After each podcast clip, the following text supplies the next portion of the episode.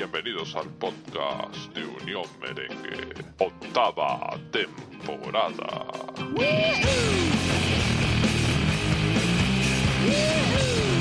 Marcelo sale por dentro. Marcelo, Marcelo, Marcelo con Asensio, Asensio, Marcelo, Marcelo la pega. ¡Gol!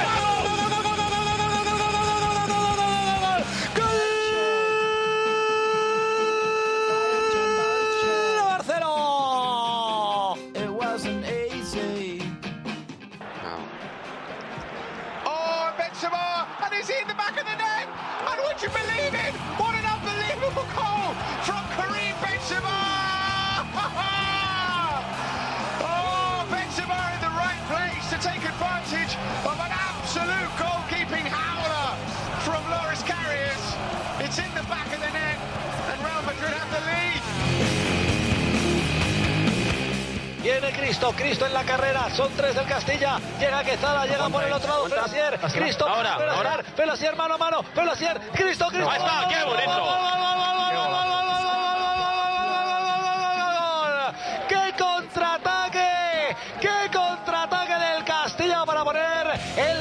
A 0! Cristo que sigue en racha. Aguanta coser, le deja pasar, no puede haber dos más uno, le coloca gorro por si acaso. Tres, ya está. dos, uno. El Real Madrid vuelve a reinar en Europa. ¡Qué partidazo! El Real Madrid consigue la décima después de arrebatarle el título al campeón Fenerbahce. Casemiro para Marcelo. Marcelo que va a sacar el centro, hace con la derecha. ¿Qué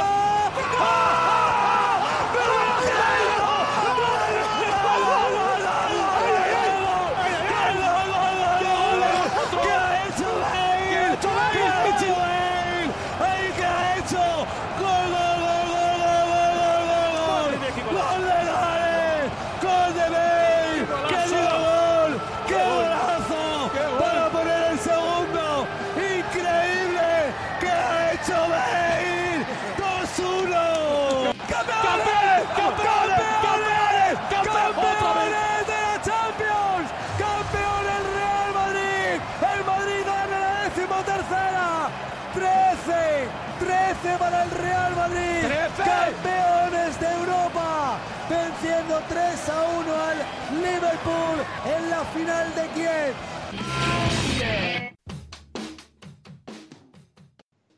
Hola madridistas, bienvenidos una vez más a este que es vuestro espacio, vuestra casa, eh, vuestro, lo que queráis llamar, para hablar del Real Madrid Unión Merengue, la casa del madridismo. Ya estamos aquí en lo que es este tercer podcast de la octava temporada que hemos decidido denominar eh, Punto Arañado y que donde vamos a estar conversando de todos esos eh, elementos de ese empate que encerró el triunfo, no, el triunfo no, no nos enredemos, el empate a tablas eh, contra el Athletic Club de Bilbao en San Mamés, ese 1 a 1 que evidentemente pues eh, tiene diferentes connotaciones y que vamos a estar analizando como siempre con un grupo fantástico de tertulianos que me acompaña durante cada espacio. Yo soy Mauricio Rivas, ya lo sabéis, arroba Wolfpark en Twitter, es decir, el lobo en inglés que se dice Wolf y Park en inglés que se dice Park. Vamos a saludar a quienes me acompañan en este tercer espacio de la octava temporada y bueno, vamos a empezar eh, con uno de los miembros más nuevos de Unión Merengue que se incorpora a la tónica esta temporada y que evidentemente es su segundo podcast con nosotros eh, de lo que va despacio de esta temporada. Evidentemente nos saluda desde Extremadura. Así hago referencia al bueno, al grande de Manu Milan, que lo podéis seguir en Twitter como arroba manu-milan 1 Manu, un gusto que estés aquí con nosotros eh, en Unión Merengue de regreso. Es siempre un placer conversar contigo. Y evidentemente, Manu, ¿qué tienes que decir para empezar, para romper el hielo? Pues nada, Mauricio, que muchas gracias por, por poder estar aquí. Muchas ganas y vamos a hablar otra vez de, del partido del Madrid, que lamentablemente no puede ser con una victoria, pero bueno, vamos a analizar aquí los fallitos que pueden ser para ver si la jornada siguiente podemos conseguir la victoria. Y un placer estar aquí. El placer es nuestro, Manu. La verdad es que cosas importantes que analizar. Eh, como siempre, con personajes con los que a mí me encanta discutir por aquí, en el buen rollo, por supuesto, pero que evidentemente eh, son puntos de análisis y bueno, creo que valen la pena rescatarlos. Así que Manu, te agradezco que estés por aquí.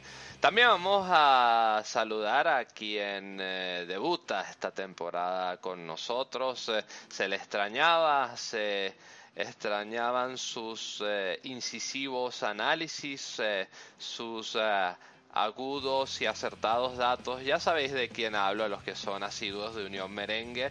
A Don David Moya, pues le doy la bienvenida en esta octava temporada. Arroba su en Twitter, que está de regreso en Francia.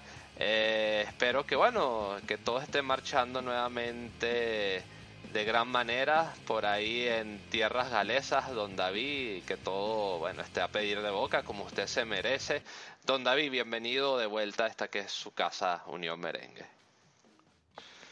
Muchas gracias Mauricio, un placer como siempre y bueno, agradecido por la invitación y nada, expectante con muchas ganas de empezar esta tercera temporada con, con vosotros, con Unión Merengue.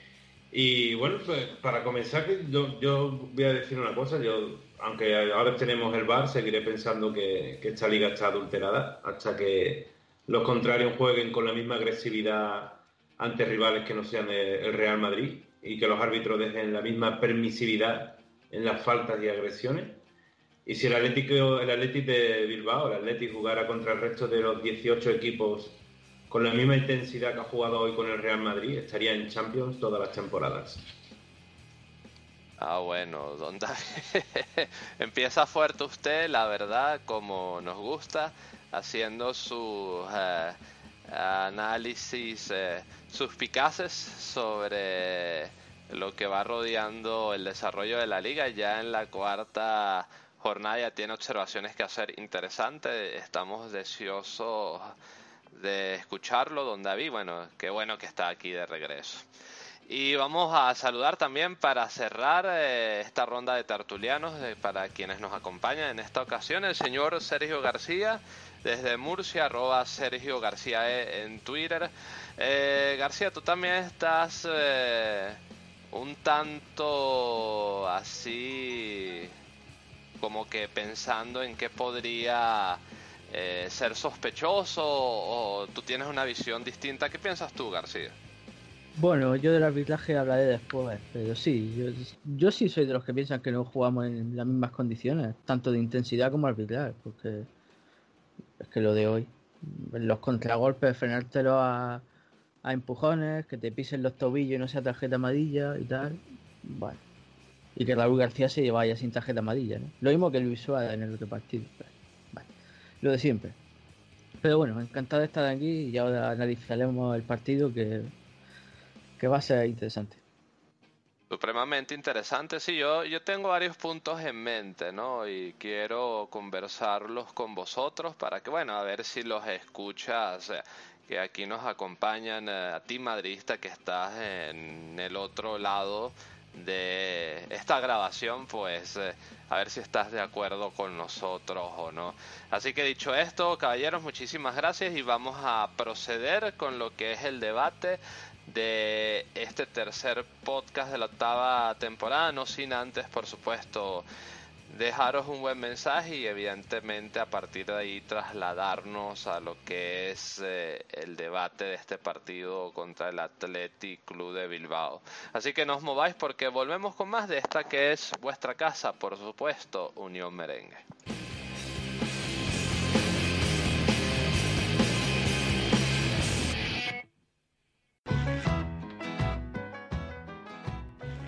Madridista, disfruta del verano y sigue en sintonía de esta que es tu casa Unión Merengue, la casa del madridismo.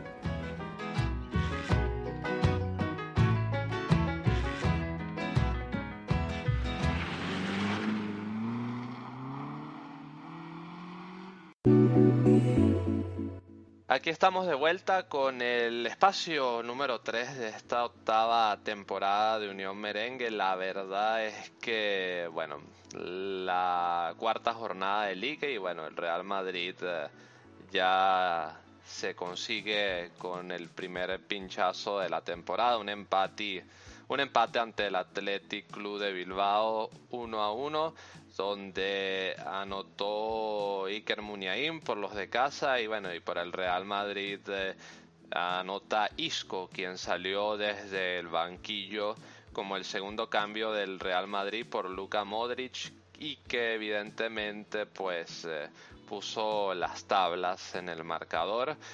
Eh, un 1 a 1 que bueno, desde mi perspectiva tiene diferentes matices, la verdad que quizás algunos puntos relativos que analizar debido a que, por ejemplo, dos tiempos, ¿no? El Real Madrid empezó muy bien, muy fuerte, eh, al paso de los minutos eh, fue desacelerando ante un Bilbao que bueno que apretaba la salida del balón que se acopló muy bien atrás donde eh, los de adelante buscaban combinarse, pero bueno, la, los pocos espacios que se iban generando, pues eh, hicieron que el Real Madrid se viera incómodo ante la meta de Unai Simón y que, bueno, a partir de ahí, eh, en las ocasiones que tuvo, tuvo que apurar muchas jugadas. Eh, el último pase nunca cobajó también raíz de eso, pues el Bilbao intentó en eh, varias ocasiones explotar, sobre todo, por supuesto, yo creo que algunos, eh, cuando menos, habrán visto lo mismo que yo, eh, la banda izquierda defendida por Marcelo y Ramos, donde se balanceó o se apoyó muchísimo el ataque del Bilbao con un Iñaki Williams que, bueno, que la verdad se las hizo ver difíciles a Marcelo. Eh, Ramos empezó bien, pero en ocasiones, pues bueno, los jugadores que venían de atrás trataron de descompensar, cayó el gol eh, del Athletic y bueno, a partir de ahí, pues eh, el Real Madrid, Lopetegui se vio forzado con los cambios, poniendo a Casemiro, entrando a la segunda parte, cambiando a Ceballos, probablemente uno de los mejores del medio campo eh, por el Real Madrid en esa primera parte, eh, donde un cross eh, probablemente se vio en las tareas de Casemiro y bueno, evidentemente dándole la alternativa al mediocampista brasileño del Real Madrid balanceó un poco más las acciones del partido, llegó el segundo gol en el segundo tiempo con Gareth Bale, eh, a pase desde banda derecha con su derecha, buen cabezazo de Isco, leyendo bien el movimiento de la jugada, quien también entró por Luka Modric y bueno, ¿no? El equipo se vieron muchas faltas, eh, el Bilbao es un equipo que definitivamente no te va a dejar jugar, que hubo imprecisiones durante el partido y que bueno, un poco más o menos lo que puede encerrar eh, la razón de ese 1-1, pero yo estoy seguro que los chicos tienen más puntos interesantes que rescatar. Eh, caballeros, eh, vamos a escuchar como siempre a protagonistas del partido para dar un poco más de idea al debate y bueno, y a partir de, y a partir de ahí ir desarrollando puntos. Y bueno, vamos a escuchar primero al capitán del Real Madrid, a Sergio Ramos, que desde mi perspectiva hay eh, eh, observaciones que hacerle. Y evidentemente el señor Sergio García, que será el primero en conversar, pues seguro que tendrá algo que decir también. Así que vamos a ello, pero primero vamos a escuchar al capitán del Real Madrid tras el partido. Así es, eh, sabíamos que era de, los campos más difíciles fuera de, casa y, es lo que tiene, ¿no? Un estadio así donde la, gente empuja y, independientemente de eso, pues tienen un equipo que sabe muy bien a lo que juega y sabíamos que iba a ser un partido con mucha dificultad.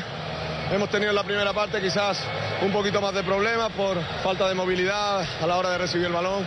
En la segunda parte lo hemos sabido mejorar y ahí está el resultado, ¿no? Eh, nos salva poco este empate, pero nos hubiese gustado, ¿no? Sumar de tres entreos y no ha sido posible. A seguir mejorando y a seguir pues pensando en el siguiente partido, ¿no? Esos problemas que dices en la primera parte de superar la presión, entiendo, decidías tú irte arriba en determinadas ocasiones. En general, eh, tengo que ver ¿no? nuevamente el partido y analizarlo un poquito más, más tranquilo, pero sí que es verdad que nos faltaba un poquito más de, de apoyo, de mover un poquito más el balón con más rapidez para crear más espacio entre líneas, no ha sido así. Ellos han replegado bien, se han cerrado muy bien atrás y pues eso es lo que tiene, ¿no? Un equipo como el Atleti que defiende muy, muy junto, muy compacto y cuesta llegarle y generarle ocasiones. En la segunda parte con un poquito más de, de facilidad los dejábamos venir y superamos la primera línea de lesión y hemos encontrado después de, de presión, perdón, y encontrado más facilidad en el pase, ¿no? ¿Qué buscaba el míster dando a, a Tony Cross precisamente esa posición de, de- de pivote defensivo en la primera parte que corrige con Casemiro? Bueno, eso es una pregunta para, para el míster. Nosotros nos dedicamos a hacer nuestro trabajo, da igual quién, quién juegue. Hay que dar siempre el máximo por este escudo, intentar con lo que te he dicho, no ganar y sumar de tres entreos y no ha sido posible a pensar en el siguiente. ¿Lo dais por bueno el empate? No, no, para nada. El empate nunca, nunca es bueno, ¿no? Cuando puedes sumar tres y sumas uno, hay, hay cosas que mejorar. Gracias. Bueno, en eso sí estoy de acuerdo yo con Ramos, ¿no? Que cuando eh, su, puedes sumar tres, cuando puedes sumar tres puntos y nada más sumas uno, hay cosas que mejorar.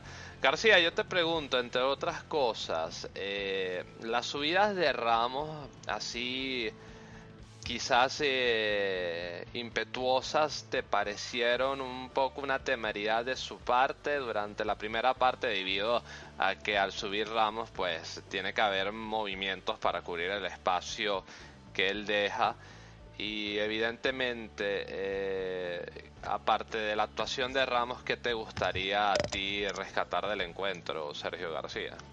Bueno, la única verdad que ha dicho es lo de que es mejor sumar tres puntos que uno, porque lo demás todo mentira. Eh, ¿Cómo te puedes quejar de que hay problemas de movilidad y tú coges, te subes para arriba para taparle la movilidad a tus compañeros?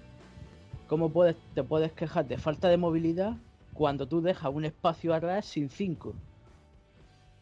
¿Cómo puedes quejarte de falta de movilidad cuando no tapas los huecos de Marcelo? ¿Cómo puedes quejarte de falta de movilidad cuando no le dices a Marcelo que defienda un poco? No lo entiendo, tío. No, no, no puede decir eso el capitán. No puede decir eso. Es que se equivoca. Se equivoca. Es que además intenta justificar sus subidas. Que yo entiendo que suba de vez en cuando, que está bien. Pero pegaste una zancada de 30 metros para nada. Para tapar a Asensio, porque en la mayoría de jugadas estaba tapando a Asensio. No sirve de nada. Pega un grito. Pega un grito. Movilidad, moverse, pega un grito. No eres cristiano, tío. Es que ha hecho hoy todo lo peor que hacía Cristiano, lo ha hecho, lo ha hecho Ramos. Aparte de defender mal, que me parece, a ver dónde están los que dicen que, que Badán es malo defendiendo. Hoy Badán se ha comido la defensa al solo. Badán y la garganta de Courtois, que se habrá acordado de la familia de todos los, de todos los jugadores hoy, pegando gritos. Así que no, macho, poco de humildad y mírate un poco al espejo. Tú y Marcelo, que había hecho hoy una que es que lo de hoy era. Parecían dos acróbatas de, cir- de circo sin red. Macho, es que era, había sido bochornoso. No, no lo he. Bueno, y si yo te digo una cosa, García, disculpa que te interrumpa, a mí, o sea, nada más hubo en este partido uno que eh, sobresalió por línea, ¿no? Ya tú bien has dicho que en defensa darán, a lo mejor en el medio campo la, la primera parte Ceballos fue el que estuvo un poco mejor, Sí. ¿no? Pero la- es que Ceballos no es esencialmente un mediocampista ofensivo, perdón, defensivo. Y, y bueno, y adelante eh, Asensio, ¿no? Como que tú bien has subrayado, pero es que, bueno, en el fútbol no, no puedes vivir de tres, ¿no? O sea, tiene que ser No, sí, es una cuestión de, de- de equipo y de ser compactos, ¿no? Yo creo que también, eh, aparte de esas eh, temerarias subidas de Ramos, yo creo que Lopetegui se equivocó un poco en el dibujo inicial, ¿no? Eso también condicionó ciertas cosas, sobre todo ante un equipo, ya lo conversamos un poco antes, ¿no? eh, de esos que, que son eh, bravos, de esos que van a, a pegar, que te van a intentar a eh, destruirte las secuencias con faltas, con amarillas si es necesario. Eh, la verdad es que bueno, parece que puede ser una tendencia, ¿no? Estos, eh, estos partidos con equipos que, que se repliegan muy bien atrás, ya lo dijo el propio Ramos en sus declaraciones, que eh, cuando ellos les, eh, como que los invitaron a que se eh, vinieran un poco más adelante los de Bilbao, pues a partir de ahí fue que pudieron superar la primera línea de presión y conseguir más espacios, ¿no?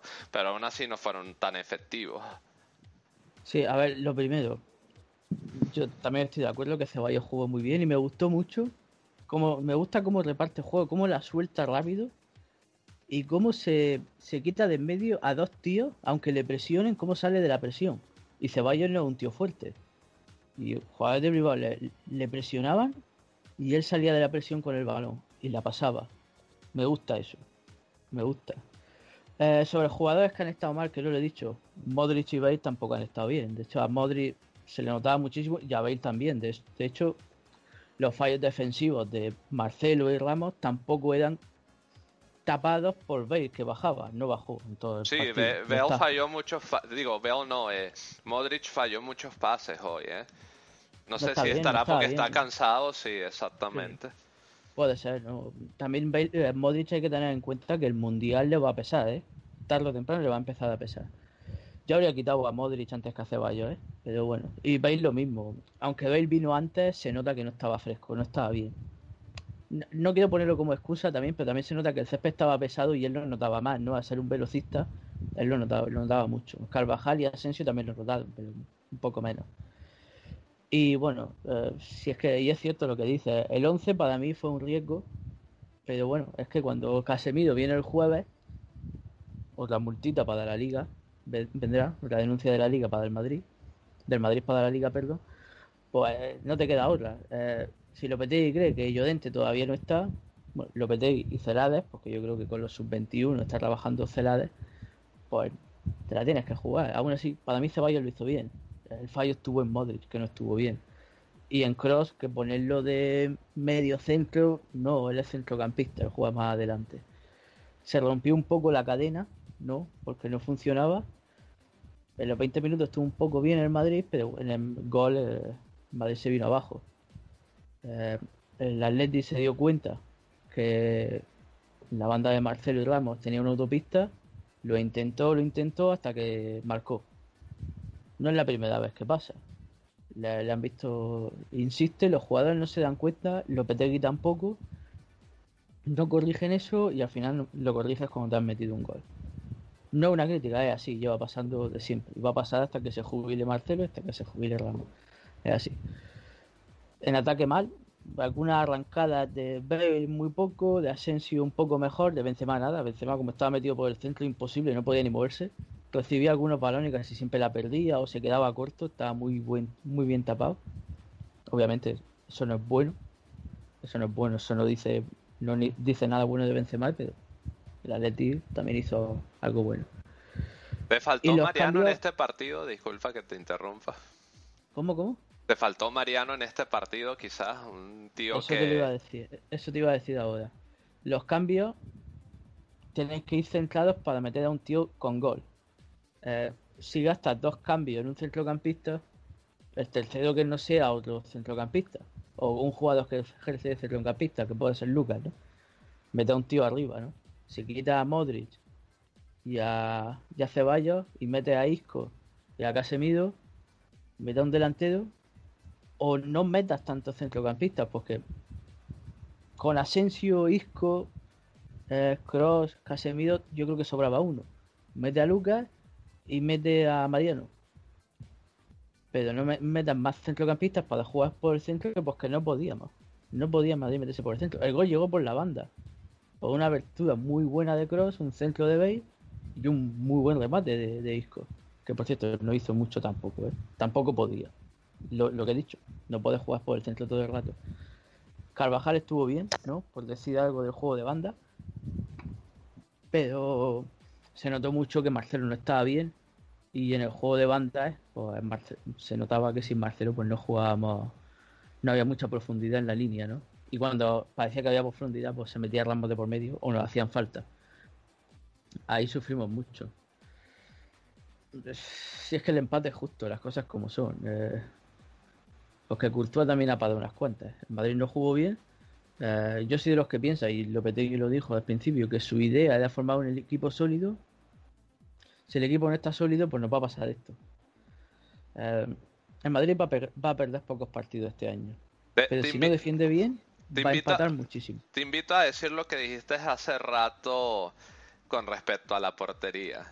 ¿Te recuerdas lo que dijiste hace rato? Sí, que, que el problema no es la portería, es verdad. Es que el problema no es la portería. Mucha gente se ha cegado con Keylor. El problema de la portería era con Casillas, porque no estaba bien. Con Diego López también, porque acabó mal también la temporada. Pero con Keylor no es, y Courtois no hay problema en la portería. El problema está en la defensa. Si hoy yo he visto a Courtois desquiciado. Porque pegaba gritos y nadie le hacía caso. Coño, que, había una jugada que, que Badán y Ramos se han chocado, porque no sabían qué hacer. Y otra jugada en la que Ramos se ha, se ha puesto a sacar el balón de una forma que, que yo creo que se creía que era Modric o Isco y, y- casi nos cuesta un gol. El problema estaba ahí, en esa zona, en la izquierda, que no estaba bien. Badán ha estado muy bien. Carvajal algunas jugadas mal, pero bueno, es normal. Es que Carvajal sí sube y baja. Y a Carvajal sí le hacen muchas veces un 2 para 1 y sufre, pero pelea. Y cuando no está mal, pues bueno, lo decimos, pero lo hace. ¿Vale? Ahora, ¿dónde están los que decían que Badán está mal? Es que también, claro, cuando marca Ramos es muy fácil decir, no, es que Ramos muy bien. Si el trabajo de Ramos es defender. Si los penaltis los tiran muy bien, vale. Perfecto, que los tire. Hasta que lo falle. Cuando falle, que lo tire otro. Lo de las faltas me sobra, que las tire eh, Ramos. Y más teniendo a Bale, Asensio, Isco, Cross. Gente que las tira mucho mejor que él. Lo- las subidas también me sobran. De él y de Badán, me da igual. Insisto, Badán lo hace en la segunda parte porque está Casemiro. Ramos la hace en la primera parte porque hay un espacio para subir corriendo. Es totalmente diferente. Hay que tener más cabeza. Es que perdemos estos partidos por errores infantiles. Y eso es lo que me molesta. Porque cualquier equipo dice, vale, vamos perdiendo 1-0. Cabeza. Y se remonta. El Madrid no. El Madrid te viene Raúl García, le, le toca un poco la cadita a Carvajal, un poco a Ramos, un poco a Casemiro. Ya está. Medio partido ganado. Y eso, de eso acordaos que se quejaba mucho Mourinho. Acordaos de Mourinho los partidos contra el Levante, que le echó la bronca a Kedira una vez porque se autoexpulsó. Hay una anécdota muy buena en el libro de Mourinho con Balotelli que le decía, Mario, no hagas falta, no hagas falta, no hagas falta, no entres, no entres, no entres. En la segunda parte doble amarilla y lo echaron. Eh, eso es lo que nos pasa, que entramos en el juego del rival y, y se nos va el partido. Que es verdad que se ha ido a una jugada muy buena y entra en gol, pero ya está. Si se hubiese ido a otra, pues habríamos ganado, pero es que no había más. No había más, no, no, no podíamos hacer más. El Madrid no estaba 100% mental y futbolísticamente tampoco, se ha visto. Desde la los juegos defensa, la psicológicos, delantera. Ahorita que dijiste Balotelli también, que creo que su club lo tiene multado porque está pasado de peso. Sí. Sí. Bueno, Sí, es, el carácter del jugador también. De eso en el Madrid ha habido bastante, ¿eh? En los últimos años.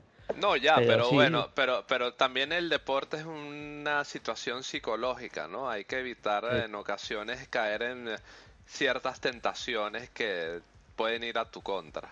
Claro, Raúl García te va a jugar a eso. A marcarte un gol y a desquiciarte. El cholismo puro. No le van a sacar tarjeta amarilla porque es muy listo, igual que Luis Suárez. Muy listo y muy sinvergüenza. Pero no se la van a sacar. No entres en su juego. No te creas más fuerte que alguien cuando vas perdiendo. Porque al final empatas o pierdes. Bueno, para nosotros esto es un- una derrota. ¿Vale? Y eso es un problema. Y eso no se le mete en la cabeza a los jugadores, porque estos jugadores llevan picando en esos años. Y ganarle al Madrid es muy fácil, yo siempre lo he dicho. Caliéntale un poco las narices a dos jugadores y ya, y ya ganas. Eh, con un poco de cabeza fría habríamos ganado el partido. Es que lo mismo nos pasó lo mismo en la Supercopa. Poco de cabeza fría y habríamos ganado el partido. Y, para acabar, el Madrid tiene que aprender a jugar. Bueno, aprender a jugar, no, aprender a ganar de 1-0. Como no aprenda a ganar de 1-0, no ganamos nada.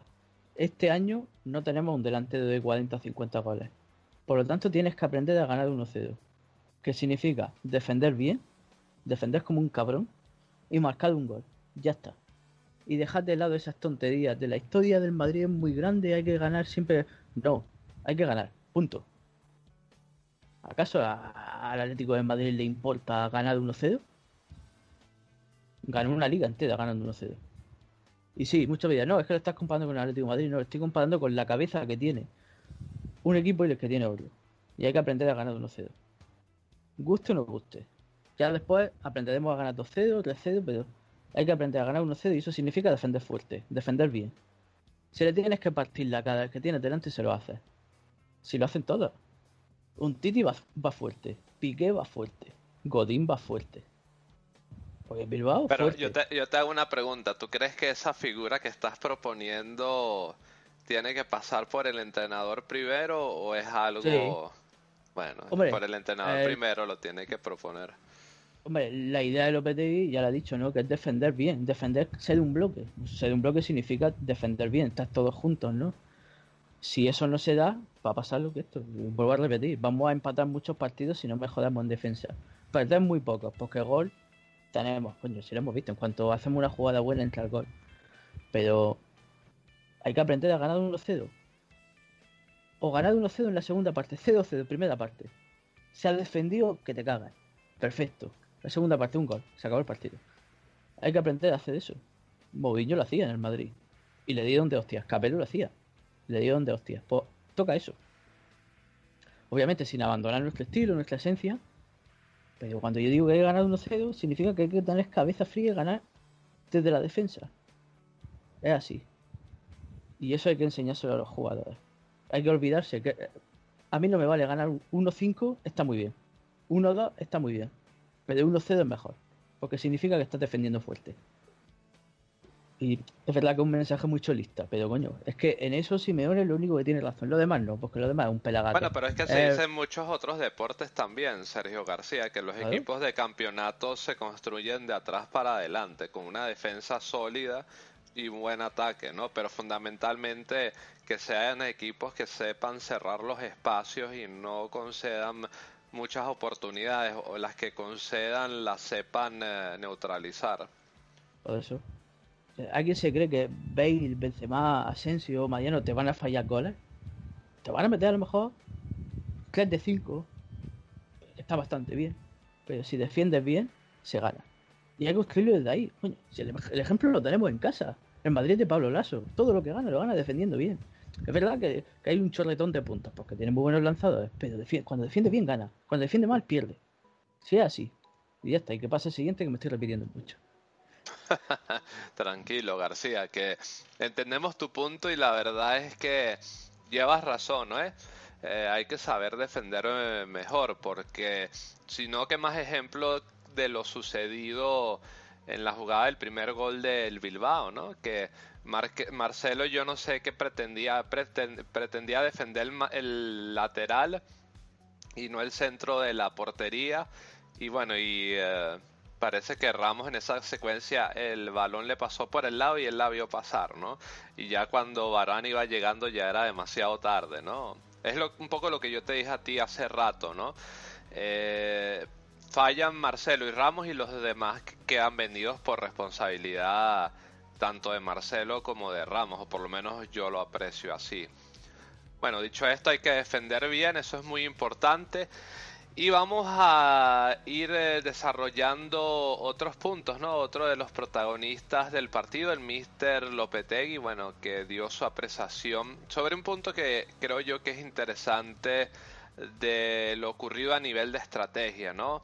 Yo lo voy a colocar y quiero que Manu me dé sus impresiones eh, al respecto, pero primero vamos a escuchar al Mister del Real Madrid. Hola, mister. Aquí Álvaro Montero, Deportes 4.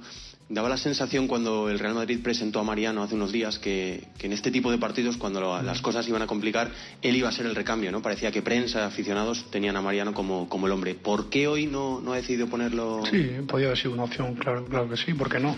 Pero bueno, entendíamos que, que Gareth necesitaba un recambio en esa banda, eh, una banda que tiene mucha energía y Lucas nos la ha dado, creo que ha entrado muy, muy bien y hemos, teníamos ya dos cambios hechos y hemos decidido eh, sacar a Lucas eh, porque entendíamos que, que necesitábamos eh, seguir con esa energía como así ha sido, hemos, creo que hemos generado bastantes peligro por esa banda desde el momento que la ha entrado hasta el final del partido. Es importante, claro, frenar peligro, como ya lo hemos dicho anteriormente. Eh, pero la pregunta es, Manu, si eh, necesitas un gol para ganar el partido y evidentemente los cambios que has hecho anteriormente, yo creo que le condicionó un poco desde el principio, como generó la puesta el 11 con jugadores que eh, ya habíamos conversado anteriormente, la falta de un 5, de un Casemiro o incluso de un Marcos Llorente. Eh, ¿Tú crees que el planteamiento inicial eh, del partido pues condicionó el resultado o qué piensas tú, Manu? Bueno, Mauricio, yo sí pienso que puede haber algún, algún fallo en el 11. A mí no meter a Casemiro es algo que no me, no me gusta, más en un partido contra el Bilbao, en San Mamés, que sabemos que siempre es como un campo muy complicado. Es cierto que venía de. mm, vino el jueves, pero bueno, si hasta para 45 minutos, quizá podíamos haberlo eh, tenido para 60, 70, aunque sea luego cambiarlo, o que pudiera ejercer en ese momento la figura de, de Marco Chorente para también para, para este partido. Y luego también hablando de, mm, de lo que ha dicho Lopetegui, eh, me parece que el cambio de Mariano era necesario y que, que no este fallo en el 11, por decirlo así, entre comillas, eh, pues no ha tenido nada que ver para que no pudiera entrar Mariano, porque en vez de Lucas metes a Mariano y no pasa nada. En, este partido, que lo que necesita es un gol, pues yo creo que meter a Mariano es un tío que tiene gol, gol. Lucas te va a aportar otras cosas, cierto que juego por banda, pero tienes que tener un rematador, y el único rematador que tenemos ahora es Bale, porque, bueno, el, quizás ya con, ya no está, antes estaba Cristiano, pero ahora solo tenemos a Bale, y si no está Bale, pues Lucas puede aportar, poquito. Eh, pero bueno, yo lo que pienso sobre el 11 es eso. Si me permites, también quiero apuntar algunas cosas sobre el partido en general, Mauricio. Que bueno, que lo. En plan, hablando sobre, sobre todo, de, vamos, de todo. Que bueno, en, en defensa, yo creo que Marcelo es que está muy, muy lejos de su nivel, del nivel que necesita el Real Madrid. Y es cierto que cuando está bien, aunque no te aporte mucho en defensa, que eso es algo que siempre va a fallar a Marcelo, eh, atacando te aporta al, a- está a un nivel increíble, te aporta algo que nadie, ningún lateral en el mundo te va a aportar y que nos ha dado muchos goles, por ejemplo en Champions la temporada pasada, Eh, pero ahora ni una cosa ni la otra. Y la verdad que, que a Marcelo le falta mucho para estar a su nivel. Y es cierto tampoco tenemos un lateral izquierdo puro para recambiarlo. Tenemos a Odriozola, que es más por la parte derecha. Nacho puede jugar también ahí, que bueno, puede ser una opción. Pero vamos a ver qué pasa con, con el brasileño. Luego en el centro del campo, me parece que, aunque haya dicho antes que Casemiro tiene que haber entrado, Marco Chorente en un caso, eh, no digo que Ceballos no tenga que haber estado de, de inicio, porque Ceballos me parece que, mm, espe- especialmente los primeros 20, 25 minutos, lo hizo muy bien. Luego que se fue ya diluyendo un poquito. Eh, pero quizá antes que Modric, que se ha visto muy cansado, ya se le vio eh, durante la UEFA Nation League ahí que no estaba a su buen nivel y como ha apuntado Sergio, el Mundial le va a pasar mucha factura. Yo sé que este año va a tener que rotar mucho. Eh, y también poner a Kroos a hacer una faceta más defensiva junto con Modric por no estar Casemiro, también eso al fin y al cabo afecta a, la creación de ambos, ¿no? Eh, y luego arriba, pues también lo han comentado por aquí Sergio, Benzema nada, nulo. Bale también ah, muy, muy poquito de él y Asensio quizá el que más ha aportado de arriba. Eh, pero tampoco una barbaridad. Y, y nada, y eso, acá quedarnos con que Mariano tiene que haber entrado, no sabemos qué hubiera pasado si hubiera entrado, pero creo que antes que Lucas necesitamos un tío con gol y Mariano, Mariano lo es. Sí, la verdad es que, eh, bueno, yo creo que volviendo un poco a lo que estábamos hablando al principio, Manu, yo creo que también eh, Lopetegui, vuelvo y repito, y lo voy a hacer muy rápidamente para no repetirme. Eh, se equivocó en el 11, ¿no? Y la verdad con un equipo contra el Bilbao que necesitas eh, eh, mucho trabajo para poder ganarle, ¿no?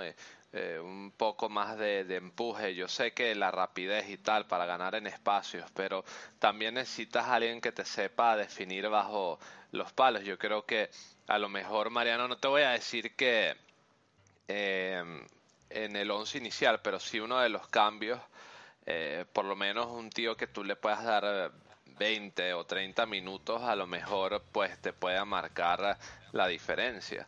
Pero bueno, eso es algo que en este caso nunca vamos a poder saber, pero bueno, es una impresión y una posibilidad, ¿no? Como bien dijo Lopetegui en rueda de prensa, ¿no? Que ha podido haber sido una opción. Ojalá que, sobre todo en esta clase de partidos, porque ya se vio en la Supercopa, eh, tome la apuesta por tíos como Mariano, ¿no? Que reciba el balón y con pocos espacios uno o máximo dos toques te pueda eh, quizás resolver el partido. Eh, bien dicho, Manu, no sé si tienes algo más que aportar, en especial sobre el partido, algo que tú creas que valga la pena. Sí, el, vamos, que está totalmente de acuerdo contigo en lo que dice.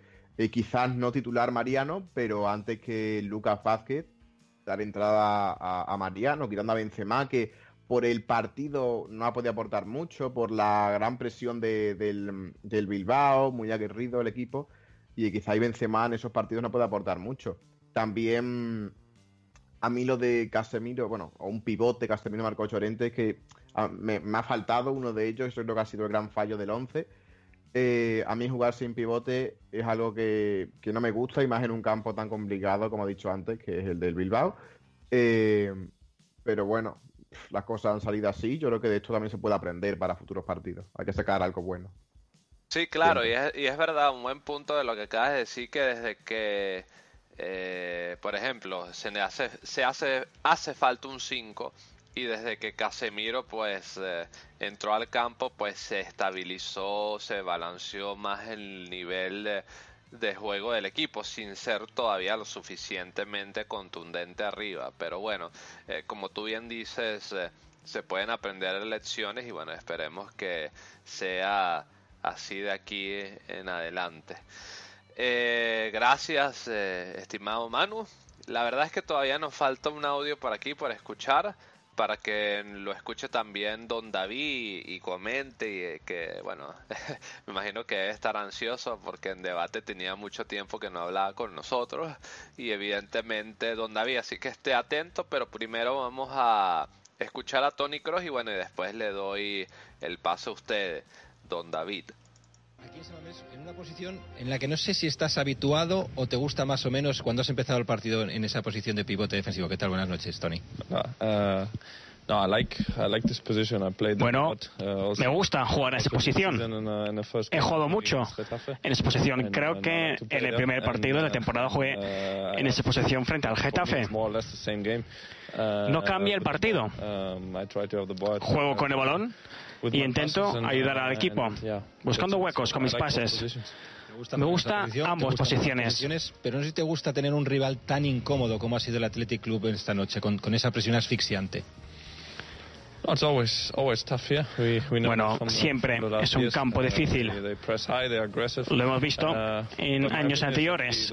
Presiones muy alto y son agresivos, pero Uh, encontramos soluciones a los problemas y supimos pasar esa primera línea uh, de presión. Creo que perdimos un poco el balón jugando en nuestro campo y ellos tienen jugadores muy rápidos para jugar al contraataque. Uh, of course, can, they can bring him problems because y te pueden complicar la vida porque nosotros queremos jugar desde atrás. y en esa transición a veces perdemos la pelota. pero creo que es un buen resultado. mejoramos mucho con y sin balón. creamos ocasiones de gol. ellos también. Creo que el resultado está bien. la segunda mitad que habéis estado mejor con y sin balón pero Eh, ¿Qué es lo que realmente habéis cambiado? ¿Por qué eh, teníais esos problemas en la primera parte? ¿Y qué habéis hecho para solucionarlo en la segunda? No, I think Creo que uh, perdimos mucho menos balones en la segunda parte. Eso es bueno, es un buen señal. Y después de anotar, mejoramos aún más y buscamos otro gol y esos tres puntos, pero no lo conseguimos al final. Pero lo intentamos. Ellos también presionaron y buscaban el gol, pero es un buen resultado. Es un campo uh, difícil, pero aún uh, no he visto un partido malo. Nuestro, esta temporada. Nunca es fácil aquí. A ver, don David, eh, ya dijo Cross que jugar en esa posición eh, de mediocampista eh, no se le hace mala posición pero evidentemente no es donde probablemente se le pueda ver mejor sus atributos. A mí me parece por lo menos que es así. ¿O usted qué piensa, don David? ¿O cree que algún otro factor tuvo que ver? Y bueno, y además, ¿qué más quiere comentar sobre el partido? Bueno, Mauricio, eh, yo creo que él quiere ser políticamente correcto en sus declaraciones clarísimamente no se siente cómodo jugando de pivote defensivo, de número 5. Eso yo creo que prácticamente lo sabemos todo, aunque suele jugar con Alemania en esa posición, pero se ve también en el Mundial que, no, se encuentra cómodo. ¿eh? Yo creo que a él le gusta sentirse más respaldado por un 5 y jugar mejor de interior en el centro del campo. Pero claro, no, lo va a decir, no, va a decir. No, la decisión que ha puesto el técnico de ponerme en esa posición, pues no ha sido la correcta. Bueno, intenta hacerlo lo mejor posible, pero hoy era un partido que para él no, con un juego tan brusco, agresivo, en momentos digamos violentos por parte de los jugadores del Atleti, no es una posición cómoda para él y desarrollar su fútbol, que yo creo que en la segunda parte se, se vio más a, un cross más cómodo jugando con, con Casemiro por detrás directamente. Yo del partido, yo tengo clarísimo, para mí ha sido muy, muy injusto hoy eh, el resultado, porque el Atletino no se merecía sacar eh, ese, ese punto. Eh, bueno, ellos, como he dicho antes, pues es su, digamos, su trofeo, intentar quitarle puntos al Real Madrid o ganarle. Es así como funciona la Liga Española con el resto de 19 equipos que se tiene que enfrentar el Real Madrid, de ahí de nuestra grandeza, clarísimamente. Y ocurre cada temporada, por eso ganar una liga para el Real Madrid es muy, muy, muy complicado porque se encuentra con rivales que van a, muerte. No otros equipos lo tienen mucho más fácil, ¿no? Ya vimos eh, el ridículo tan, tan, tan grandísimo de la, jornada pasada del Huesca, que evidentemente contra nosotros pues saldrán a, a intentar hacernos daño. De la primera parte, para mí los primeros 25 minutos, eh, ni una llegada con peligro a la portería del Atleti. Solo la del minuto 1, esa que tuvo Modric, que fue prácticamente clara, pero al final acabó en córner. Y el Atleti, pues ellos tuvieron en esos primeros 25 minutos dos llegadas bastante peligrosas, una de William con un, disparo desviado y, otra de, de su saeta yo veo un, gran problema en este equipo cuando juega sin el pivote defensivo. Eh, y más cuando está Dani Ceballos en el, centro del campo. Para mí, con mi punto de vista, no ha sido un buen partido de, del andaluz. No, yo veo un problema cuando tenemos la posición y quiere dar salida el equipo. No, nuestros centrocampistas siempre están recibiendo de espaldas, me refiero a los interiores, de espaldas al contrario, al igual que nuestro media punta, que, como Karim Benzema o Asensio, lo que hacía más complicado sorprenderles. Les ocurría, como he comentado, a Benzema recibir en tres cuartos, a Ceballos y a Asensio. recibían de espaldas a, la portería del Atleti y siempre dábamos el pase hacia atrás. Entonces hemos tenido muchísimos problemas hoy con la salida del balón. Eh, para mí lo, que ha comentado también Sergio, lo, de Sergio Ramos. Pero don David, disculpa que lo interrumpa. O sea, al usted decir que falla Ceballos en lo de la salida del balón y tal, al recibir a espaldas, ¿usted cree que es una cuestión más táctica o es más bien algo que, bueno, que los jugadores tienen que mejorar eh, a nivel de su posicionamiento de campo? ¿Qué piensa usted? Este posicionamiento, clarísimamente. Eh, ellos deben de estar más en paralelo lo que es al balón, no dar de espaldas, al, contrario, porque entonces reciben, entonces a la hora de, devolverse y darle salida al balón es mucho más complicado de que si está en dirección a, la portería de ataque. Entonces yo creo que eso hoy nos ha costado muchísimo y ha ocurrido muchísimas veces en la primera parte. Siempre recibíamos de espaldas, dábamos el balón hacia atrás, intentábamos sacar el balón, dar salida al equipo, pero nos costaba muchísimo. Y entonces yo creo que es algo que hay que trabajar. O sea, que es algo táctico que surge del entrenador, piensa usted.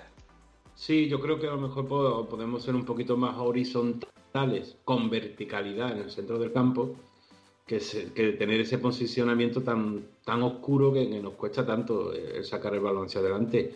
Y lo que quería comentar de lo que ha dicho Sergio, ¿no? de, Ramos que tuvo varias acciones de, de subir o descolgarse en ataque yo creo que también era un poco órdenes de Lopetegui, creo. Creo que eso también estaba un poco trabajado para crear un poco de superioridad, porque le dejaban, eh, los jugadores del Atleti han dejado siempre que, suba el balón tanto como Sergio Ramos como Rafael Barán, porque ellos piensan que tienen menos calidad que si lo, por ejemplo, lo realizan Cross, Isco o Modric, esas, subidas en ataque. Eh, un poco para sorprender, pues, se podría decir, pero yo creo que ahí Berizzo ha estado un poco más, más astuto que, que Lopetegui. Yo creo que estoy de acuerdo que Ramos no debería de haberse descolgado tantas veces eh, en ataque. y después el gol, yo creo que te faltó la figura de Casemiro, mm, un error en cadena, otro desajuste defensivo como la temporada pasada, vuelven los fantasmas. Eh, yo creo que tenemos que seguir trabajando y mejorar mucho en defensa. Estoy de acuerdo con lo que ha comentado Sergio. Los partidos hay que ganarlos, pero se empieza a ganar desde la defensa. Y estamos teniendo serios problemas en defensa a la hora de, muchos despiches, eh, mucha desorganización. Y, creo que el error empieza en Bale, hace un repliegue muy, muy lento. Marcelo no, no encima sus saetas, se le queda mirándole como si fuese un X-Men que lo va a parar con, con los rayos de la, de la vista. Pues no eh, después Ramos se queda como hipnotizado también, eh, mirando al jugador, que, era de Marcos, que entra solo. Y Courtois. Courtois para mí es un jugador con su estatura, metro noventa, con esa corpulencia, tiene, que salir a encimar al jugador para que no dé ese pase en la área pequeña y hacerse grande. Eh, no entiendo por qué no, no, no lo realizó. Y después, pues bueno, que destacar que hay porteros que, se engrandecen con el Real Madrid, eh, se hipermotivan y hacen partidazos. Me viene a la memoria los partidazos, por ejemplo, que hacía Kameni en muchos partidos. Y Unai pues, puede hoy enmarcar su partido en el primer enfrentamiento y debut ante el Real Madrid, porque ha tenido una actuación, digamos, buena, magistral también se podría decir. Bueno, el mejor para mí de la primera parte que ha estado inspiradísimo ha sido Barán, pero el equipo muy lento, los repliegues defensivos, y roto. Ha habido que, momentos que el equipo estaba partido. Había un grandísimo espacio entre Ceballos y Modric a la hora de realizar la presión a la salida del balón del Athletic y dejaban un, se alejaban muchísimo de, Tony Cross, por eso he dicho que no se encuentra cómodo en esa posición de pivote defensivo, no sabe muy bien dónde colocarse, poco perdido y cuando se hacía una presión a la salida del Atleti era totalmente desorganizada. Yo vi he visto un equipo un poco anárquico eh, en la primera parte hasta que entró normal el cambio de Casemiro por Ceballos. Para mí no aportó mucho, no me ha gustado Ceballos hoy y yo creo que Cross necesita su guardaespaldas, como Marcelo también en defensa. Yo creo que el alemán se siente más cómodo y suelto y Marcelo necesita tener a Casemiro porque sabemos que ya eh, después de tantas temporadas que lleva Marcelo en el Real Madrid, yo creo que no va a cambiar eh, su manera de defender hasta que no fichemos otro lateral izquierdo. Y yo creo que también destacar de este partido la permisividad del árbitro con Raúl García, de nuevo, con, con el resto de jugadores del Athletic. Ah, la permisividad para mí ha sido insultante, lo de González González, un arbitraje pésimo, lamentable. Eh, no es nada nuevo tampoco. Eh, yo creo que él mismo ha calentado el partido yo creo que el ambiente ya también superaba, lo mismo de así, así gana el Madrid o, Robo que estaban cantando y el Real Madrid no, ha tenido ninguna jugada polémica en absoluto en el partido. Después ves las faltas, el, el, Atleti ha realizado 19, el Real Madrid tan solo 7. Y después hay una jugada que ha pasado un poco desapercibida y fue ese centro de, de, Marco Asensio a, a Modri, que, acabó en gol. Yo esa jugada me hubiese gustado que hubiesen tirado eh, el bar en la línea del fuera de juego, porque lo veo bastante ajustado esa, esa acción. Y yo creo que también hubiese sacado antes a, a Modri eh, por Isco. Clarísimamente lo hubiese sacado antes a Isco. El croata llevaba muchos minutos acumulados con, con su selección, estaba fundido eh, le va a pasar también, eh, yo creo que le, va a costar eh, por, el Mundial y le va a pasar, yo creo que sí, seguramente. O sea que, don David, disculpe el interrumpo, que, que, para usted también, o sea, el empate de hoy pasa por la alineación de Lopetegui y que en lo o sea, en lo táctico, la idea de partido, de partido que tuvo eh, se equivocó en el 11, ¿no? En la disposición, al no... Bueno, no, no quizás incluso Casemiro, pero a lo mejor tienes un jugador de como Marcos Llorente, como Marcos Llorente, que tiene características similares a Casemiro. Eh, ¿Piensa usted entonces igual que pasó, eh, o sea, se equivocó en el 11 Lopetegui y en el planteamiento del partido como tal? Bueno, yo lo que quería comentar es eso, que a, a Modri le está pasando factura el físico. Eh, yo pienso que sí. Eh, yo lo, os he comentado antes, eh, un poco récord que hemos estado hablando para mí. Marcos Llorente yo creo que va a disputar los mismos minutos que jugó con Zidane, incluso a lo mejor menos. Me sorprendería que, que aportase mucho el equipo. No sé qué ocurre con este jugador, no sé lo, lo que pasa en los entrenamientos, pero no, no es un jugador de confianza para, para Lopetegui clarísimamente. Y yo hoy creo que, que no, no, era el centro del campo, sabiendo un poco más que era un partido de, al, choque, de, mucho físico, mucha intensidad. Y yo creo que se necesitaba un, un centro del campo poderoso y hoy para mí debía haber jugado Casemiro de inicio, con Tony Cross, con, con Modri también a lo mejor podría haberlo puesto también, pero yo hubiese quitado a lo mejor a, Asensio y hubiese metido a Isco y tener un, centro centrocampista más para, para, tener la posición del balón. Yo creo que a lo mejor él está pensando en el mes de septiembre que, no, que estas dos semanas que se nos vienen encima con el partido de la Roma, el derby, el partido ante el Sevilla. Entonces yo creo que él está un poco pensando en las rotaciones, pero hoy no era un partido para Dani Ceballos en, San Mamés, en el nuevo San Mamés, eh, en absoluto, y sin jugar con un pivote defensivo tampoco lo, entiendo. Y yo creo que a lo mejor de ahí, esos primeros 45 minutos, pues nos han pasado factura en, el resultado. Eh, yo creo que no, la gestión no, ha sido la adecuada. Y para mí Isco fue un, revulsivo. Yo creo que, el equipo cambió totalmente. Yo creo que, que marcó el gol, salvó también el 2 a 1 que le dio el, disparo del contrario, que lo despejó con el culo, hablando claramente, tras una empanada de, Sergio Ramos. Y, después para mí, yo estoy también de acuerdo con lo que ha comentado Sergio eh, Canelita, Sergio Ramos. Mm, tú no puedes tirar una falta en la frontal del área grande. Mm, hay que saberlo tus limitaciones y Sergio Ramos puede a lo mejor tener de, falta, no sé cuándo sería la última vez que marcó un gol de falta, pero bueno, a larga distancia, pues sí, pues puedes intentarlo, pero lo que es en la frontal del área, del área grande, ahí tenemos especialistas para realizar esas faltas. Ahí te tienes que apartar un poco y dejar de ser un poquito protagonista, que ya vas a ser protagonista durante toda la temporada lanzando los penaltitos. Entonces, deja un poco también de respirar, que tampoco no entiendo porque no deja a Gareth Bale tirar los penaltis. Eso también sería un gran ofrecimiento como capitán del equipo.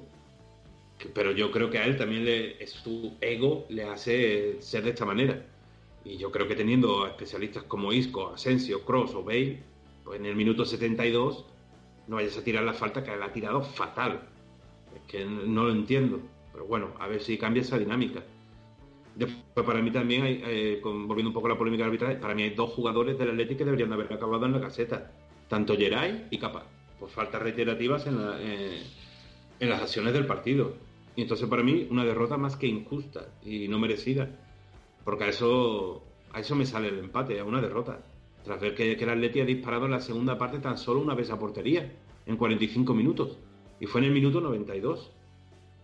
Un disparo de, de Rico que bloqueó Courtois.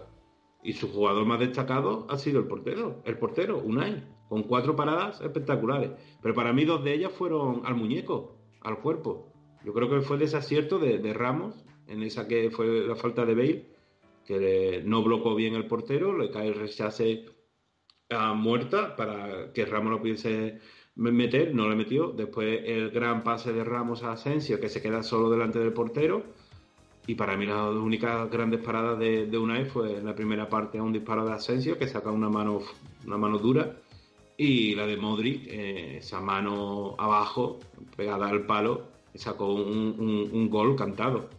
Entonces estamos hablando de que el portero ha realizado cuatro paradas y que un Atleti en la, segunda parte te ha disparado en el minuto 92. Entonces que el Atleti se vaya con un punto es más que injusto. Después, yo destaco también lo de Courtois. Mm, yo lo he visto un poco sin confianza, un poco nervioso, un poco frustrado, ¿no? Y muy incrustado en la portería, sin salir, que es su fuerte con su gran corpulencia. Y creo que no transmite la misma confianza a la defensa que Navas, de momento. Pero para mí es mi portero titular. Yo lo siento, Keylor Navas es un grandísimo portero. Lo ha demostrado en la Champions que nos ha salvado de partidos e eliminatorias. Pero para mí Courtois es mejor. Tiene otras características que me gustan más a mí como personalmente de portero. Y después Benzema, bueno, un buen partido, entre comillas, digamos, porque ha ayudado en la salida del equipo, en su típico juego asociativo, pero horroroso en ataque. No ha aportado absolutamente nada y encima la última con una jugada espectacular de Asensio con ese gran slalom ha destrozado la jugada al final con un pase que, no sabía quién dársela. Y yo no entiendo por qué no, no le da minutos a Mariano. No sé si a lo mejor todavía no está en forma, todavía no está habituado a los automatismos que a lo mejor quiere eh, implantar Lopetegui y no entiendo la no convocatoria de Vinicius. Yo no entiendo de que no juegue Vinicius todavía ningún minuto en liga, habiendo tenido los rivales que hemos tenido en las primeras jornadas, Girona, Getafe, Leganés, y con resultados abultados. Que es un jugador que yo no sé si Lopetegui lo ha, lo ha visto jugar o tiene informe, me imagino que sí, ¿no? Clarísimamente, ¿no? Pero que viene de jugar a Libertadores. Que este chico sabe lo que es que le peguen patadas. Sabe jugar eh, lo que es en el barro y no se va a amedrentar o a esconder o intimidar en la catedral de San Mamés. Y le tiene que dar minutos. ¿Qué hace jugando con el Castilla en segunda B? Métele 15, 20 minutos que se vaya adaptando a la dinámica del juego europeo o del equipo poco a poco, pero no lo tengas entrenando toda la semana en, en Valdebebas con el primer equipo y luego le dices a un chico que ha costado 45 millones y que ha demostrado en la pretemporada que tiene calidad y desborde y regate que nos hacen muchísima falta, porque los equipos se nos encierran atrás y te lo dejas con el Castilla. No lo entiendo, realmente. Bueno, don David, en una de las ruedas de prensa Lopetegui dijo algo así, ¿no? Que al jugador todavía le faltaba cocción. Así que ese es su punto. Cocción, eh, Mauricio, a un chico que viene de jugar a Libertadores eh, del Flamengo y que lo despidieron 45.000 personas del estadio, pues no sé, Lopetegui, que no es Borja Mayoral, este chico que para mí tiene unas cualidades increíbles. Solo hay que verlo jugar. Pero después te ponen los, los pedazos de goles que te marca en los entrenamientos en Real y Televisión y dices tú, bueno, pues a lo mejor hoy ese desborde no hubiese venido de perlas, porque el Atleti se vino abajo en el segundo tiempo físicamente. Tuvo un periodo a partir del empate del Real Madrid en el minuto 60 y pico, que el, el Atleti se vino abajo y estuvo así como 15, 15 o 20 minutos. Luego se recuperó. Y yo creo que es un jugador que nos puede aportar muchísimo. Y ya lo he comentado también antes, para mí mejor que Lucas Vázquez es este jugador. Y nos puede aportar muchísimo más. Un jugador que tiene desborde, tiene desequilibrio. Aparte también es un jugador que es muy, asociativo, que tiene mucha calidad de ver los huecos y los espacios. Yo creo que nos puede aportar mucho, realmente. Pero bueno, hay tiempo. Bueno, pero... Y la temporada es larga. Don David, entonces, bueno, es, verdad, usted acaba de dar una de las claves, pienso yo, ¿no? Eh, en esa afirmación más reciente que acaba de decir, la temporada es larga. Pero de momento, ¿usted cree que Lopetegui es eh, muy de sus hombres de confianza o es que esto forma parte solamente de una rotación? ¿Quién, eh, Mauricio? No, en referencia a los jugadores que han jugado hasta el momento, porque, por ejemplo, Sola no ha debutado en Liga, no ha debutado Mariano, todavía no tiene minutos Vinicius. ¿Usted qué piensa, don David? Que si Lopetegui es de sus hombres de confianza o esto apenas es como una fase inicial de un proceso de rotaciones?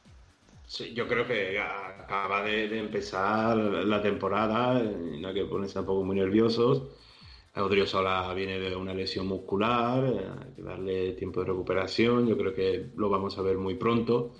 Un a mí me encanta, es un fichaje espectacular. Carvajal, como se duerma, Odriozola mm, tiene más personalidad y carácter que, que Yarramendi. Yo creo que a él no le, no le va a pesar la camiseta.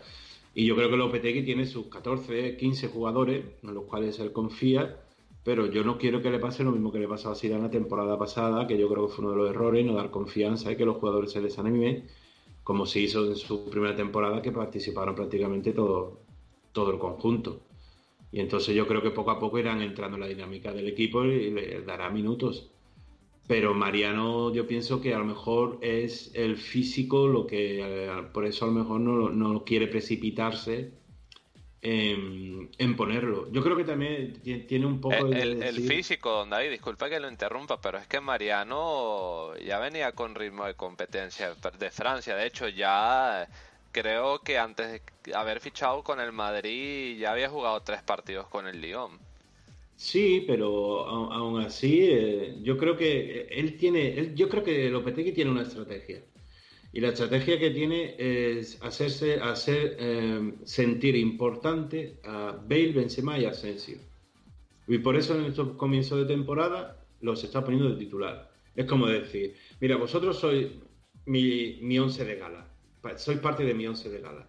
Porque sabemos desde la ida de, de, alguien que yo no voy a nombrar en absoluto, eh, pues quieren que coger peso en el equipo.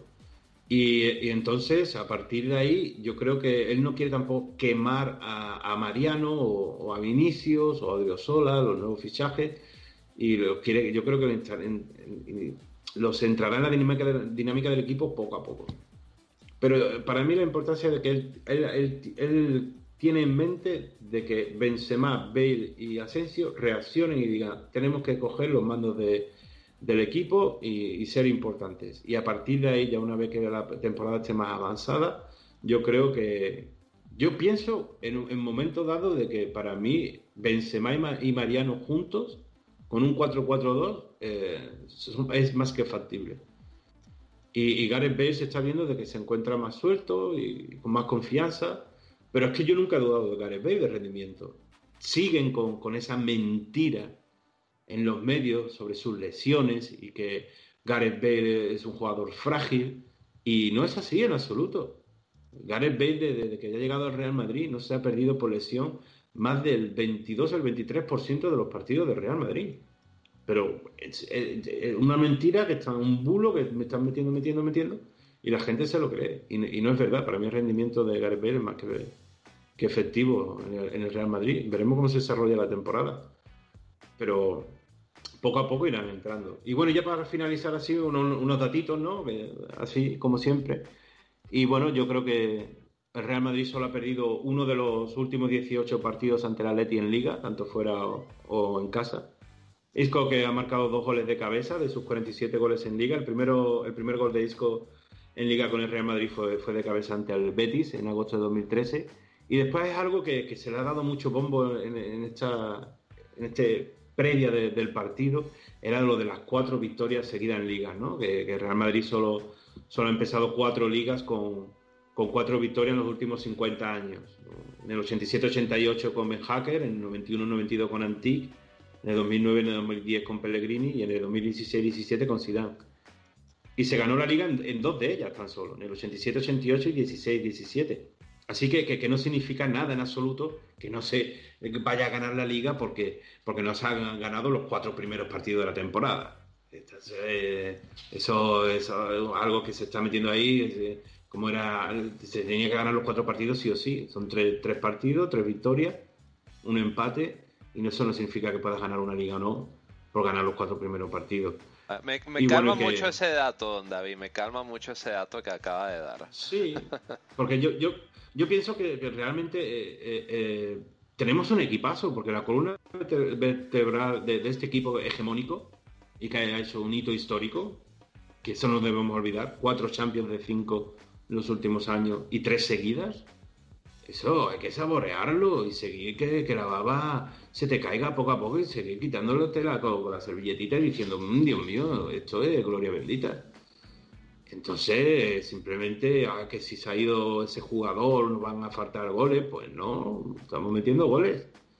Entonces, tenemos el mismo centro del campo que brilló, porque que recuerden, la última Champions, eh, que, el jugador más destacado para mí fue Gareth Bale y siempre ha aportado en las finales. Y tenemos una defensa, tenemos ahora otro grandísimo portero. Y entonces yo creo que, este equipo nos puede dar mucho, así que tranquilidad, la liga es muy larga. Hoy, por ejemplo, el Barcelona ha hecho un partido horroroso, un partido lamentable y que ha ganado con dos rebotes. ¿eh? ¿Mm? Ganó con los dos goles del Barcelona fueron productos de rebotes. Sí, de cantada de, de Rulli eh, en la salida que parece que estaba cogiendo mariposa y tenía 500 mariposas delante suyo y no sabía cuál era el balón. Y ahí con una mano frágil, eh, flácida, y ah, tienes que salir de otra manera. Pero bueno, eh, eso ha sido una. No es una de las virtudes de, ese portero realmente. Y después Atlético Madrid, la mejor plantilla de la Liga Española. Pues Atlético Madrid está realizando un comienzo de temporada penoso. Pero bueno, siempre nosotros somos los que nos llevamos las hostias. Y bueno, ya para terminar, pues que Isco ha marcado a los 2 minutos y 52 segundos de salir del banquillo, el segundo gol más rápido de un suplente de, en liga esta temporada. Así que qué tranquilidad, esperemos que, que esta liga adulterada cambie, que los equipos salgan a ganar contra todos, que haya competitividad sana y que no solo piensen en el trofeo de ganar al Real Madrid. Buenos puntos, don David. Hay Mauricio, sí. A ver, a ver, sí, sí, Manu, adelante, por favor. Sí, que quería dar algunos apuntes sobre lo que ha dicho David, sobre algunos temas que me han parecido interesantes. Que primero lo de lo de Cross, lo de bueno, lo que ha dicho en la, en la, rueda de prensa. Y que yo creo que también estoy de acuerdo con David en que yo creo que no se siente cómodo, para nada cómodo, y que eso le, le, quita la libertad que puede tener para crear o para equilibrar el centro del campo del Real Madrid. También que ha pasado alguna vez a Modric, cuando tiene que estar un poquito más para atrás por no estar Casemiro o la figura de un pivote puro. Eh, vamos, que ahí estoy totalmente de acuerdo con, David. En lo que no estoy de acuerdo es Dani Ceballos. A mí me parece que, el andaluz ha hecho un, partido muy bueno. Vamos, siendo de la, en la primera parte de los mejores del Real Madrid, sobre todo los 20-25 minutos, es lo que he comentado antes. Un jugador que para mí que se ha ofrecido mucho. Cuando Madrid estaba más atascado debido a la presión del, Bilbao, ha conseguido sacar la pelota, empezar alguna jugada de Real Madrid, desde mi punto de vista, ¿no? Respecto de David, pero desde mi punto de vista pues me parece que Ceballos ha hecho una buena primera parte, un buen partido el suyo. Y luego también hablando de, del tema de, Ramos, ¿no? De las subidas, han comentado por aquí tanto David como Sergio, ¿no? Que es cierto que, bueno, está bien las subidas de, Ramos, alguna que otra, para poder mm, sorprender al rival en algunas etapas del partido en las que el Madrid está más, más atascado. Pero quizá tantas subidas como hoy porque ya le hemos visto subidas a Ramos en otros partidos y bueno, también, pero tantas como hoy, además sin Casemiro, yo tampoco lo no, no, lo, no lo veo no lo veo correcto. Luego también hablando del tema de, de, de las faltas y los penaltis que ha contra David, que también parece interesante. Bueno, faltas yo, yo no veo que las tire Ramos. Lógicamente tiene más jugadores como Asensio, Isco, Cross que las tiran muy bien o Bale. Eh, pero los penaltis me parece que Ramos es un gran especialista, ¿no? Y bueno, ¿qué más da que eh, Ramos sabe tirar muy bien los penaltis? Lo ha demostrado, ¿no? Acá atrás queda ese momento contra, contra, contra el Bayern, el penalti tan famoso, pero Ramos en los últimos eh, años ya demostrando que es un experto lanzador de penaltis. Y ya que se nos ha ido Cristiano, que también lo era, vamos a aprovechar a Ramos, ¿no? Bueno, que algún día puede, puede dárselo una vez y puede darle uno a Asensio, otra vez más, bueno, vale, pues que se lo dé. Pero que el 90% yo creo que lo tiene que tirar Sergio Ramos. Y luego un tema que, mm, me gusta, el de, de, Vinicius. Yo creo que con ese chaval hay que tener mucha paciencia. Y mira, yo lo he recalcado desde que vino. Yo pensé, yo vamos, yo sigo pensando eh, que tiene que salir cedido. Bueno, y explico mis motivos. Primero, eh, porque yo mm, pienso que no tiene hueco en el primer equipo. A ver, eh, mirando la convocatoria, yo no veo a quién quitar para meter a Vinicius. Y si hablamos en el partido, hay que ver que se ha quedado sin jugar Mariano, ¿vale? Mariano es un jugador muy importante. Y que normalmente se va a quedar fuera Isco Asensio, y lógicamente el que se queda fuera va a entrar en, el banquillo. Eh, se ha quedado fuera, bueno, em, Ceballos también estará en el banquillo, y Ceballos me parece un jugador importante que puede entrar desde, desde, em, también desde, el banco, Mariano, lógicamente, también. Y luego el tema de Lucas Vázquez. Eh, hay que recordar que Lucas vale, Vinicius viene de jugar a Libertadores, pero Lucas viene de ser fundamental en temporadas de Madrid, la temporada pasada en Champions, siendo casi siempre el jugador número 12 o 13. Yo recuerdo que entre Kovacic y él eran muy fijos salir de, desde, el banquillo y que me parece un jugador muy importante. Que es cierto que su principal virtud era los centros a, a, Cristiano, sí, cierto. Pues podemos tener a Bale, o bueno, o Lucas también tiene otras cualidades, internacional con la selección española, que tampoco se nos olvide eso. Yo creo que quizás tenemos tantas ganas de ver a Vinicius, que yo me incluyo, tengo muchas ganas de verle, que quizás estamos intentando quitar a jugadores del medio para, para verle y no, no miramos al pasado a ver lo importante que han sido. Y yo creo que Lucas es uno de esos, de esos jugadores. Luego también veo que Vinicius tiene que ser cedido porque en el Castilla es malo jugar para el Castilla. ¿Por qué? Porque mm, cada vez que juegue, todo el mundo va a estar pendiente de él. Eh, porque es un jugador con mucha más calidad que tiene que lo, bueno, que sus compañeros y sus rivales. Y al fin y al cabo, pero él no, él no entrena con, sus compañeros. Él está una semana entrenando con el primer equipo y al fin de semana le mandan a jugar contra con otra gente que él no ha entrenado, no sabe quién presiona a quién, no sabe la jugada, no sabe eh, dónde colocarse bien, entonces puede que lo haga mal en un partido y, no porque sea malo, sino porque no está acostumbrado a jugar con esos, con esos compañeros. Entonces va a ser para él peor, eh, va a tener una presión añadida, tendrá que hacerlo bien con unos compañeros que no conoce, eh, sabe que si no lo hace bien, pues puede que a lo mejor tenga menos oportunidades con el primer equipo. Entonces lo es complicado para esa situación. Yo pienso que Vinicius tendría que salir, tendría que haber salido en verano cedido, y bueno, que salga en, en, en, invierno un equipo como por ejemplo, bueno, Valladolid, el de Ganer, el equipo, hay que vaya a jugar muchos partidos. Que mira, que a lo mejor si viene, se va en invierno y empieza a hacerlo súper bien, pues mira, para año que viene lo tenemos, que tenemos muchísimos jugadores y no pasa nada porque no esté Vinicius. A lo mejor si no le hubiéramos cedido y no le hubiéramos dado esos minutos, pues no, no habría despuntado.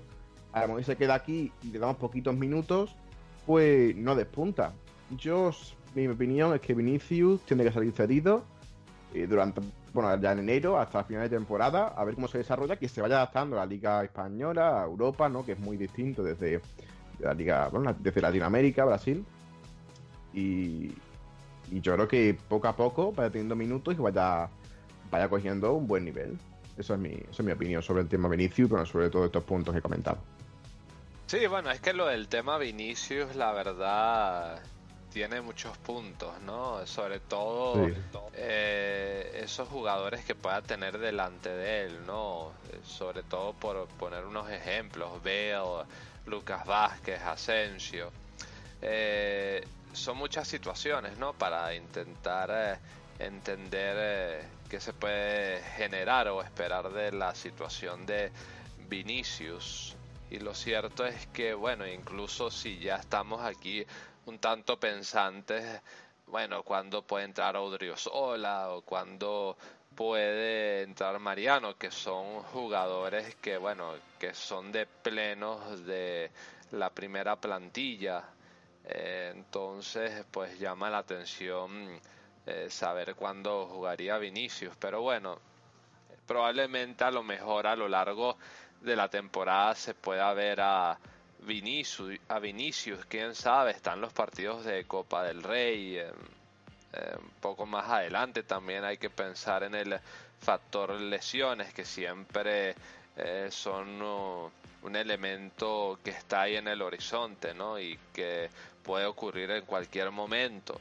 La cuestión es, bueno, vamos a, a esperar, ¿no? Yo creo que en este partido contra el Bilbao, pues se vieron situaciones que, bueno, conversando aquí todo el rato que conversamos, eh, pensamos que a lo mejor se hubieran podido plantear de distinta forma, pero eh, fueron como sucedieron y bueno, eh, me apego con el mensaje que dijo don David, ¿no?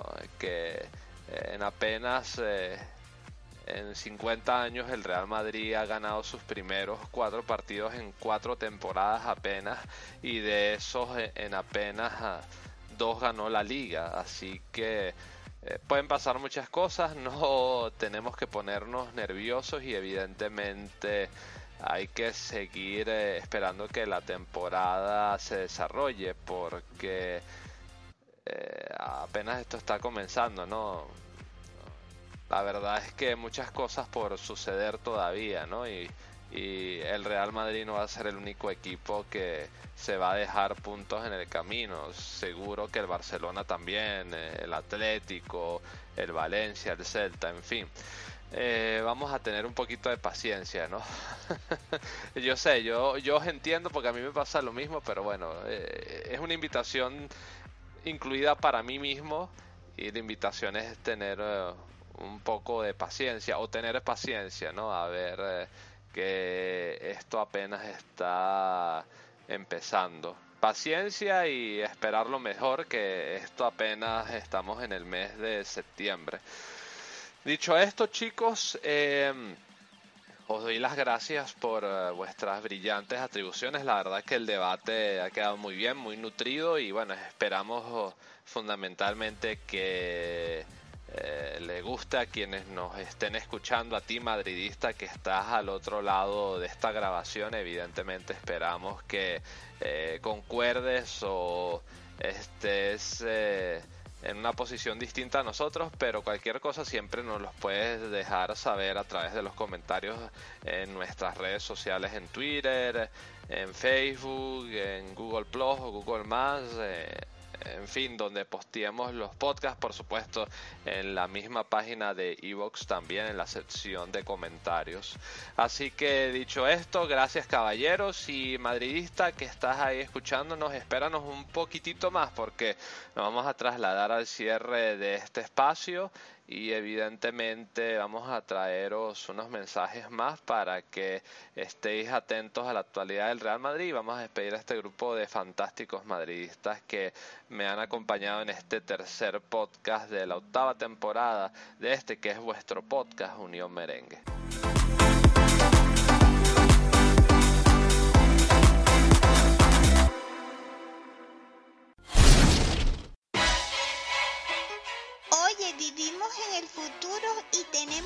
Casi todo, pero nos falta algo. ¿A qué te refieres, pequeño? Nos faltan buenas tertulias e información sobre el Real Madrid. No te preocupes, allí vamos a donde estés con el podcast de Unión Merengue. Primer equipo, Castilla, baloncesto y todo lo demás que necesitas saber sobre el Real Madrid. No te lo pierdas, Podcast Unión Merengue, el podcast de la Casa del Madridismo. Y aquí estamos con el cierre de este tercer podcast de la octava temporada. Por supuesto, no podemos marcharnos sin eh, invitaros a que estéis atentos a estos siguientes eventos del Real Madrid.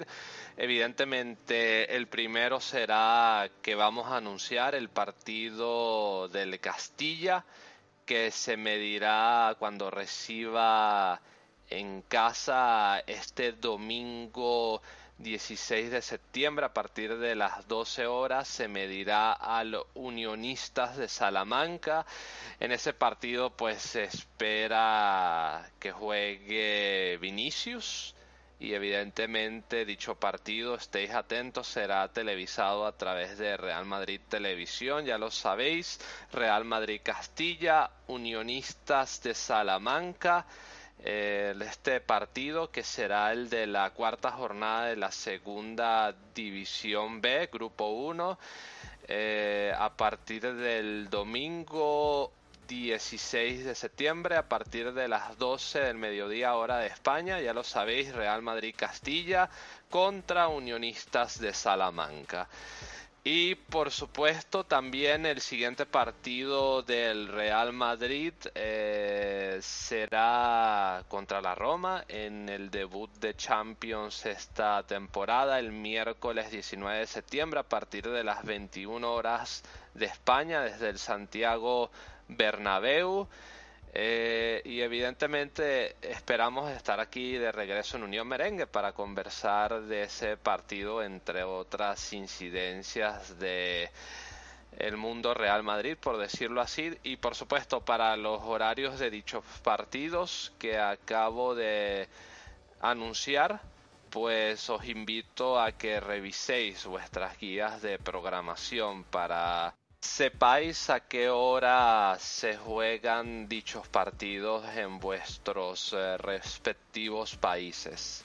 Así que dicho esto, caballeros, muchísimas gracias por eh, haberme acompañado en esta tertulia. La verdad que la hemos pasado muy bien, hemos conversado muchas cosas, tanto aquí en el desarrollo del podcast como también fuera de grabación y evidentemente ideas que hemos aprendido muchas esta noche eh, con respecto a nuestro Real Madrid y evidentemente a ver qué sucede.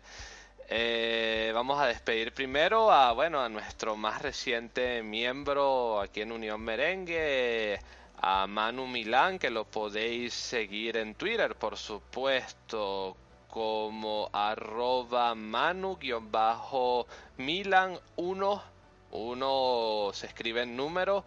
Muchísimas gracias Manu por habernos acompañado este rato y bueno, esperamos nuevamente tenerte pronto por aquí. Fue un inmenso placer conversar contigo, estimado Manu.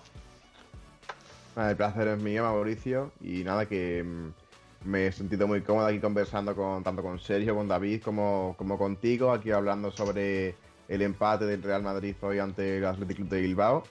Y nada, que espero que estaré en, futuros podcasts, pero sí, a ver si comentando ya victorias de, del Real Madrid. Hombre, sería un placer que nos acompañes aquí cuando tengas oportunidad y evidentemente te esperamos pronto. Que tengas muy feliz noche y bueno, un fuerte abrazo para ti, Manu.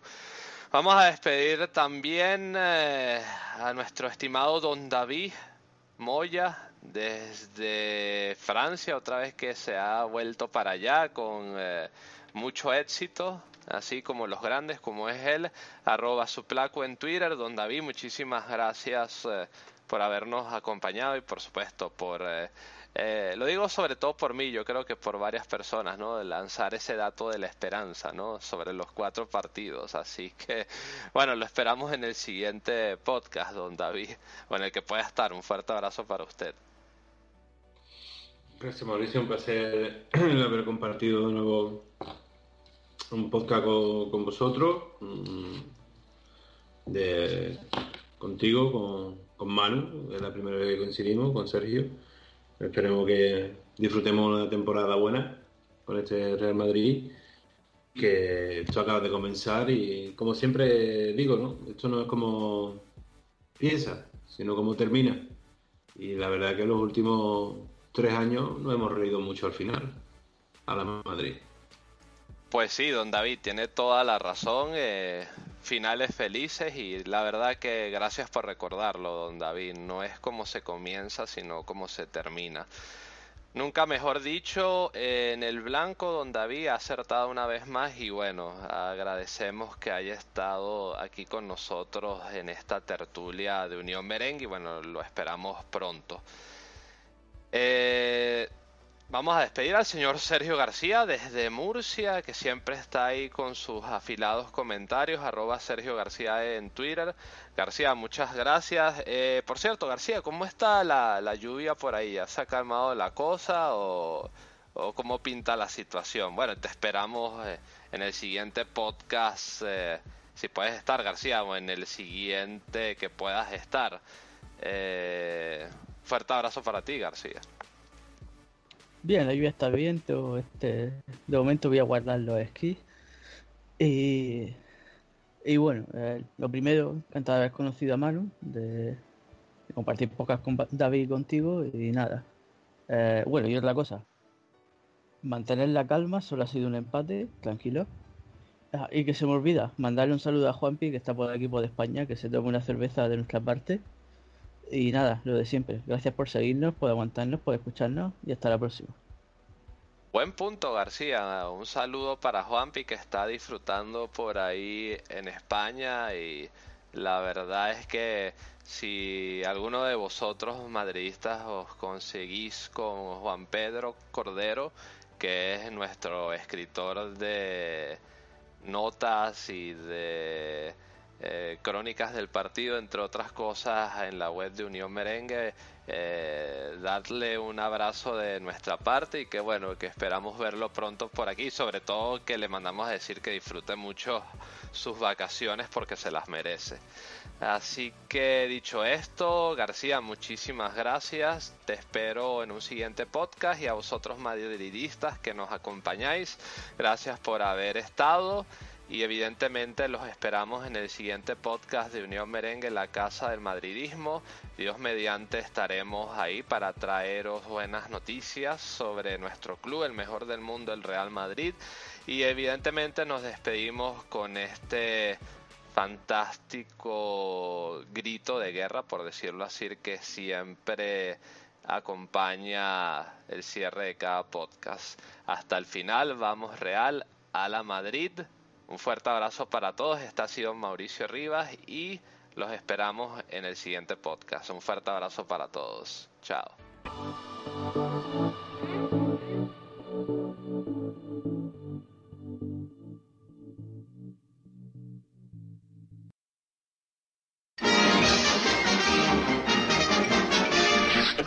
Eso es, todo, amigos.